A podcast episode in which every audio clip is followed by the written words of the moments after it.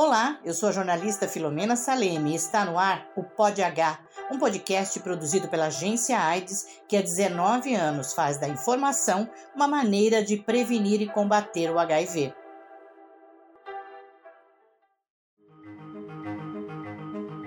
Pod H.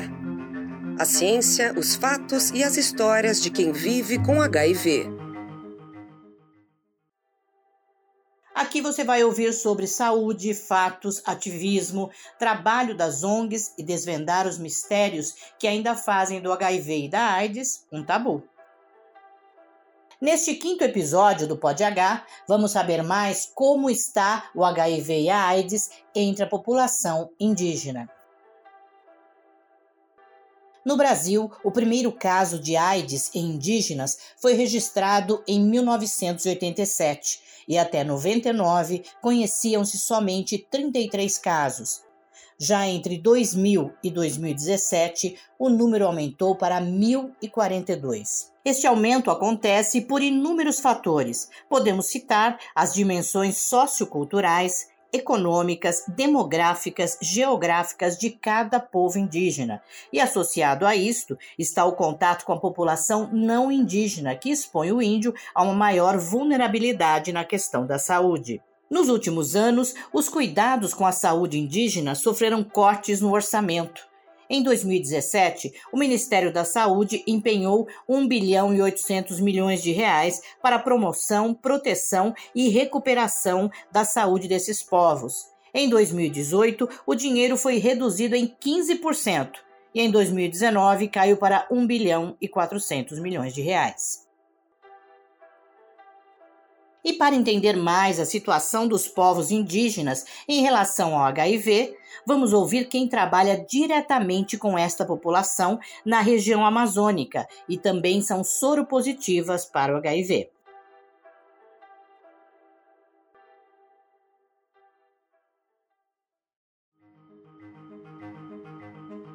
Histórias reais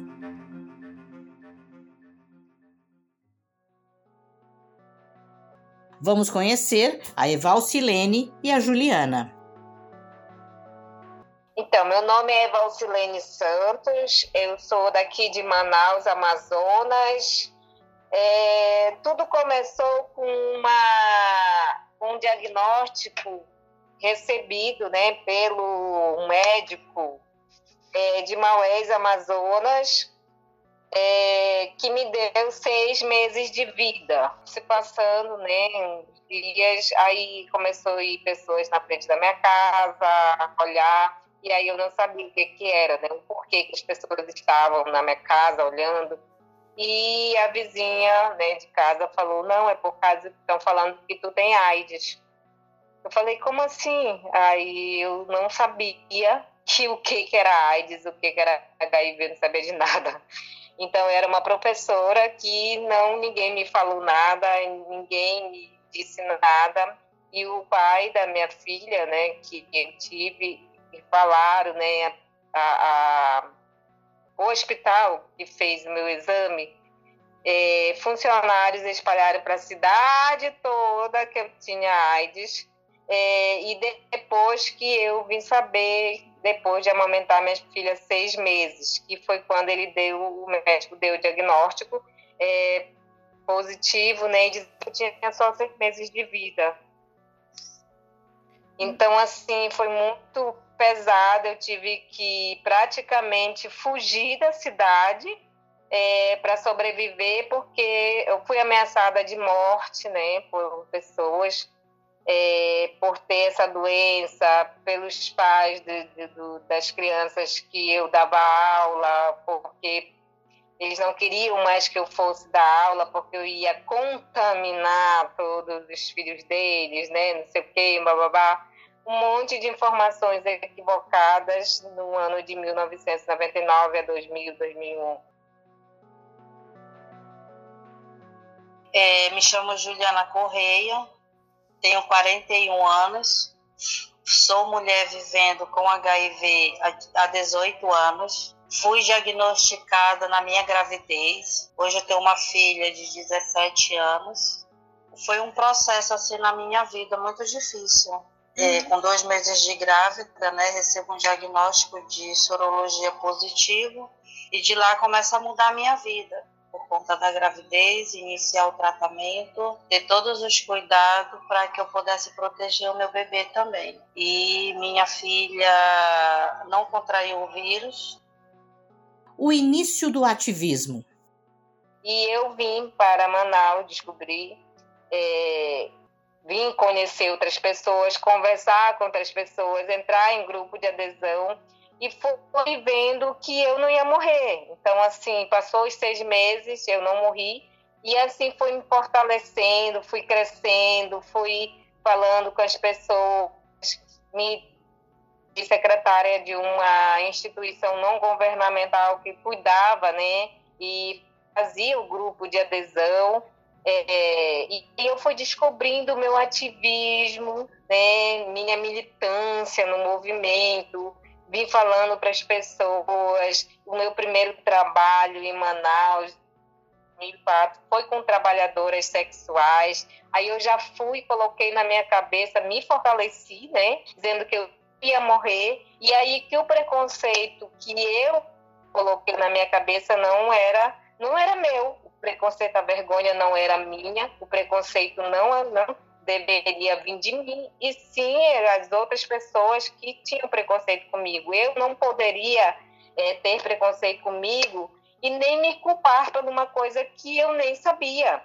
E aí eu vim falando com as pessoas e eu prometi para mim mesma, como mulher, né, pessoa, que eu ia lutar pela vida de outras mulheres, de outras pessoas, para que não acontecesse o que aconteceu comigo.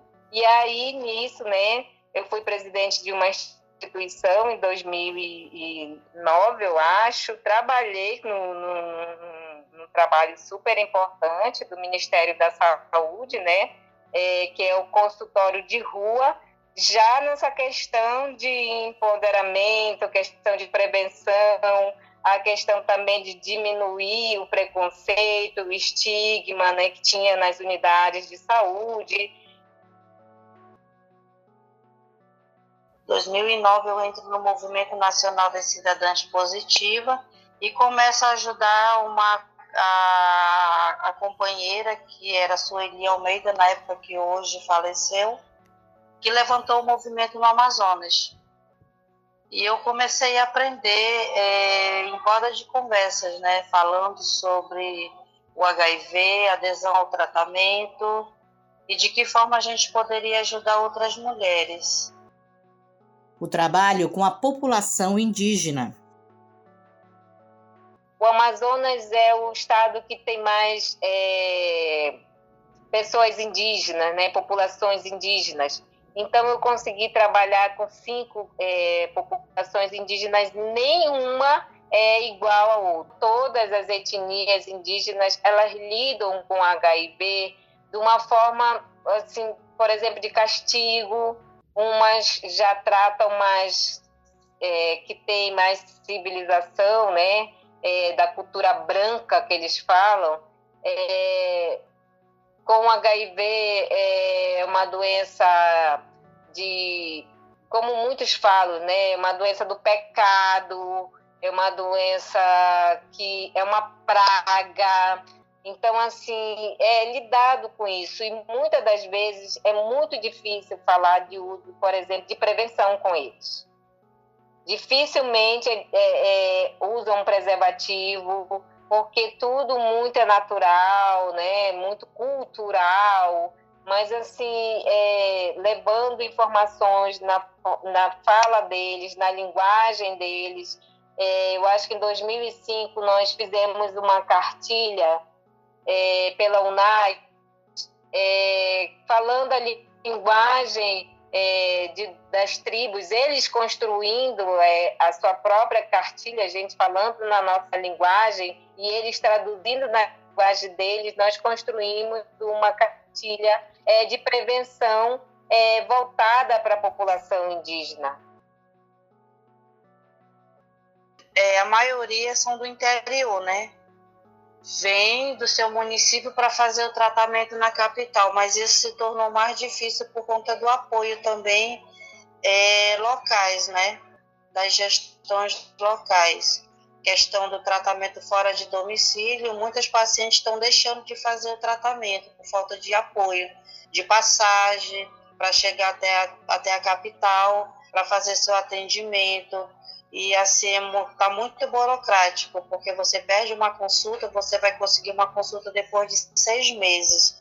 Então, às vezes, uma paciente vem do interior, distante, e chega aqui e não tem a sua consulta, sua consulta é reagendada, essa paciente volta para o seu município sem atendimento, aí vai ter que esperar entre três e seis meses para retornar à capital novamente.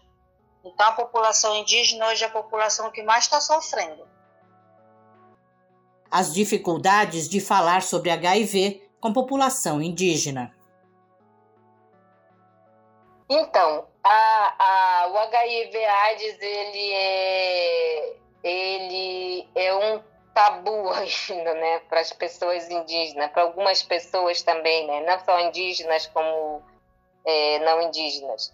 É, então, o falar do HIV, falar da falar de infecção do HIV, é falar de sexo, é, falar de sexo é, é muito constrangedor, é muito é, é difícil falar para essa população, né? É não aceitação. Aderir o tratamento, a aceitação do HIV se torna um, uma porta fechada ainda. Muitos não querem aceitar, muitos não aceitam, na verdade Muitas se escondem, fazem o tratamento, tomam sua medicação escondido, sem a família saber. Então, assim, é uma série de coisas que traz em relação ao HIV quando se fala de, do público mulher. Muitas mulheres a família não sabe da sorologia. Muitas mulheres dizem que vem fazer o tratamento de câncer, mas não fala que é um tratamento do HIV. O preconceito, isso ainda assusta muito hoje a vida das mulheres. O preconceito continua matando ainda por falta de informação. Evalcilene Santos é ativista do Movimento Nacional das Cidadãs Positivas e presidente da Associação de Redução de Danos do Amazonas.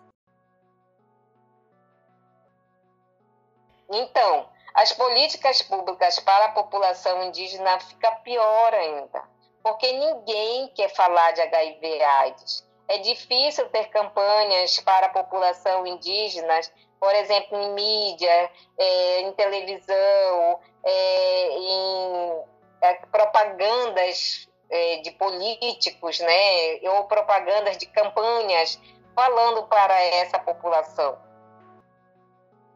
Juliana Correia dos Santos é ativista do Movimento Nacional das Cidadãs Positivas, atuante em Manaus, no Amazonas e também por todo o Brasil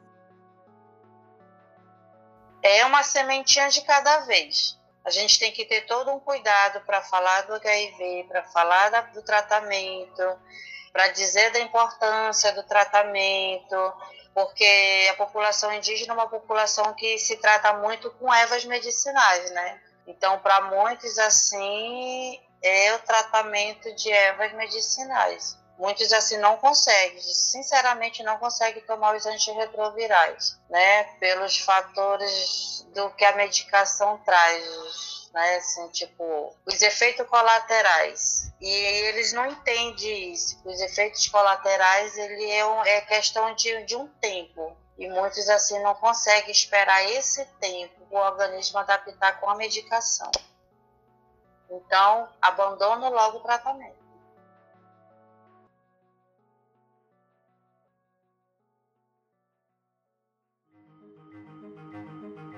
A palavra do especialista. Hoje, no Pod H, vamos conversar com o coordenador Januário Carneiro da Cunha Neto, do Distrito Sanitário Especial Indígena de Manaus, que presta serviços básicos de saúde a mais de 30 mil pessoas, com equipes multidisciplinares atuando diretamente em 265 aldeias e uma casa de saúde indígena. Obrigada por conversar com a gente, coordenador. Como a população indígena enxerga o HIV? Como eles tratam o assunto? Bom, é, a população indígena do Tse Manaus é uma população já mais familiarizada com a cultura ocidental. Então eles enxergam da mesma forma que o povo branco enxerga, com exceção do nosso povo de recente contato, que é o povo pirahã, né, mas que nunca teve contato com essa doença. Então a gente tem uma, um tabu de medo, de receio, né, uma série de sentimentos acerca do HIV que rodeia também a questão indígena. Existe algum lugar específico onde esse grupo possa fazer testes e receber o tratamento adequado? Sim, sim. O Dissei Manaus, ele atende, ele atende 30, mais de 32 mil indígenas espalhados em 265 aldeias, em 19 municípios diferentes. E esses indígenas recebem a visita nas aldeias das equipes multidisciplinares, e um dos programas né, que são importantíssimos nesse quesito é o de prevenção às DSTs, é, e são ofertados testagem rápida para essa população é, de maneira mensal, para que a gente possa estar fazendo rastreamento com qualidade é, da possibilidade de novos casos. Quais são os maiores desafios quando falamos de HIV para a população indígena e como contornar esses obstáculos? Bom, o primeiro é que a população indígena ela está localizada nas aldeias, né, e distante é, dos grandes centros e da possibilidade de tratamentos mais adequados e inovadores. Então, o grande desafio está em interiorizar a questão do tratamento, a garantia dos medicamentos em quantidade suficiente e que cheguem adequadamente nessas aldeias. Esse é o grande desafio a ser transposto. Eu acho que o nosso papel enquanto atenção primária à saúde é garantir um norte educacional para que essas pessoas não adoeçam, né? E após qualquer tipo de sinistro é fazer a real mitigação dos danos, né? Advindos disso, evitar possíveis é, transmissões, alastramento dos casos. Medicamentos como PrEP e PEP são oferecidos além do tratamento com os antirretrovirais? Sim, sim, são fornecidos, de acordo com a demanda, necessidade e é, receita médica. Como estão os índices de infecção pelo HIV na população indígena? Estão muito altos? Não, não. Ela está bem baixa, né, bem controlada. Né, e a grande maioria dos casos é, de indígenas são de indígenas que saem das suas aldeias e vão para os grandes centros e depois retornam já infectados. A falta de campanhas de conscientização em relação às ISTs para o grupo, como abordar o tema sexo seguro? Saúde indígena se vive. Então, a primeira coisa que a gente precisa transpor são as barreiras de comunicação. Então, a gente precisa estar atento a todos esses movimentos de modo a garantir confiabilidade no contato com os nossos indígenas. Isto posto, a gente consegue garantir a confiança desses indígenas, a possibilidade deles nos ouvirem. E a gente consegue encontrar um modo, uma maneira de nos comunicarmos com eles, a partir desse processo de confiança. Este foi o coordenador do Distrito Sanitário Especial Indígena de Manaus, Januário Carneiro da Cunha Neto, para o Pod H. Notícias.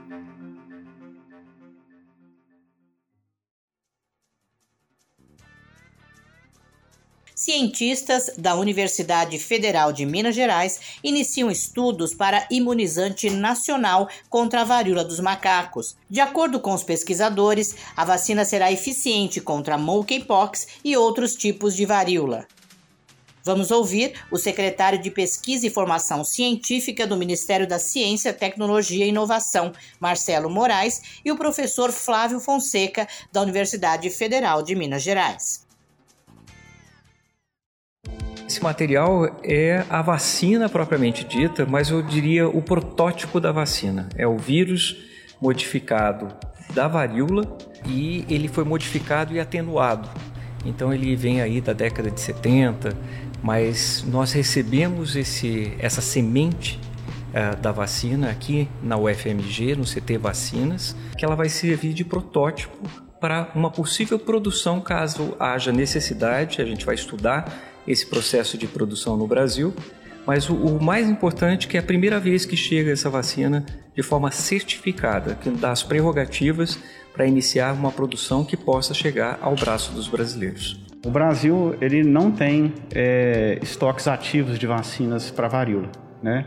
Então a primeira etapa, já que a gente nunca trabalhou com esses estoques, vai ser fazer um mimetismo, né? Nós vamos é, criar, é, montar no laboratório as condições de amplificar essa vacina, verificar as melhores condições, os melhores parâmetros para a multiplicação ideal dessa vacina né, já que a, o CT Vacinas não é um centro de produção, é um centro de ciência e testagem, né? E aí, a partir desse, desses testes, nós vamos passar para os centros produtores as condições ideais para o crescimento dessa vacina. Então, esse é o plano inicial aqui no CT Vacinas, né, no caso dessa vacina contra a, a varíola símia. Uma coisa importante é que a vacina ela, ela já foi testada em ser humano, ela é uma vacina pronta, né, diferente da Covid, que a gente não tinha nada. É, então, assim, previsões no campo da biologia são sempre um pouco mais difíceis. Né? A gente está trabalhando em, tar, em estar em condições de produzir em massa essa vacina dentro de seis meses. Nova variante da monkeypox é descoberta no Reino Unido. A pessoa diagnosticada esteve recentemente na África Ocidental. O trabalho das autoridades locais também se concentra em rastrear os contatos que a pessoa infectada teve ao chegar ao Reino Unido para a realização de testes. Pesquisadores na Austrália usam a rede social TikTok no combate à desinformação contra o HIV. A proposta dos criadores do projeto é transmitir de modo simples os jargões médicos, além da divulgação de pesquisas e dados.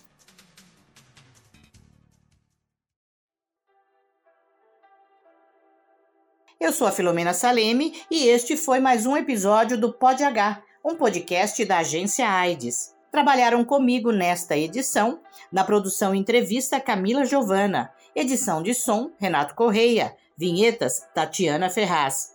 Neste Pod H utilizamos informações da Revista Pública de Saúde, Agência AIDS, Catraca Livre, Folha de São Paulo, G1, Poder 360 e áudios da Universidade Federal de Minas Gerais. No próximo episódio, vamos falar sobre a estratégia de redução de danos para HIV, monkeypox e muito mais sobre saúde. Até lá! O Pod H é uma realização da Agência de Notícias da AIDS, dirigida pela jornalista Roseli Tardelli.